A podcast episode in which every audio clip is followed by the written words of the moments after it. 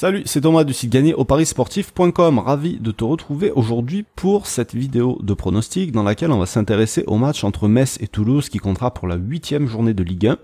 Le match aura lieu donc le samedi 28 septembre 2019. Et euh, juste avant de commencer, pense à t'abonner à la chaîne YouTube, d'activer les notifications, ça te permettra comme ça de recevoir euh, deux conseils par semaine pour progresser dans les paris sportifs et un pronostic public que je partage tous les week-ends parmi, euh, enfin un parmi ceux que je propose dans le groupe privé. Alors, pour ce match, on a euh, deux équipes qui sont pas très très bien classées. On a Toulouse euh, qui est 14e avec 8 points, Metz qui est 16e avec 7 points, donc il y a que un point d'écart. On est tôt dans la saison, le classement ne veut pas forcément dire grand-chose. Mais il y a des éléments qui font voir, pour moi, que Metz peut s'imposer dans ce match-là. Pourquoi? Metz avait fait un début de saison euh, très correct avec une victoire, un match nul, et puis là ils ont enchaîné quatre défaites de rang avec euh, beaucoup de problèmes euh, voilà pour tenir le score, des difficultés à marquer et avec des modifications tactiques. Là récemment, ils sont arrivés à s'imposer à l'extérieur à Saint-Étienne. Donc c'est suffisamment une belle performance pour être noté à Saint-Etienne, surtout ça, même si Saint-Etienne en ce moment va pas très bien parce qu'il y a pas mal d'absents, il y a des blessés, il y a des problèmes avec l'entraîneur, etc. etc.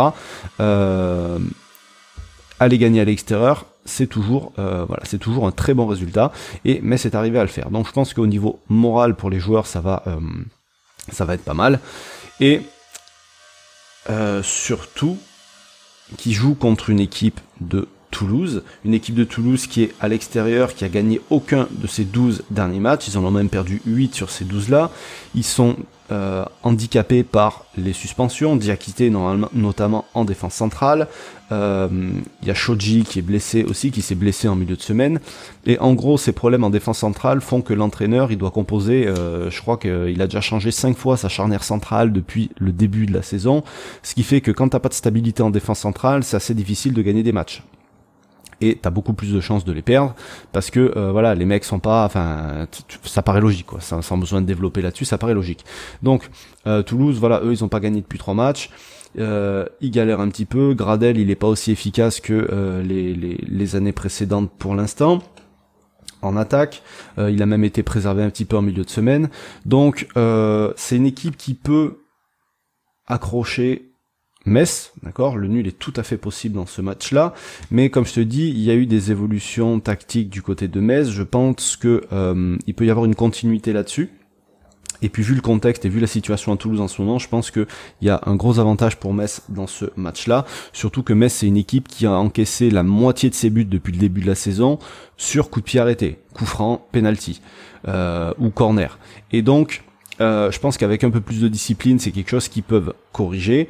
Et euh, une équipe comme Toulouse, qui est une équipe qui marque pas forcément euh, beaucoup de buts, comme on peut le voir.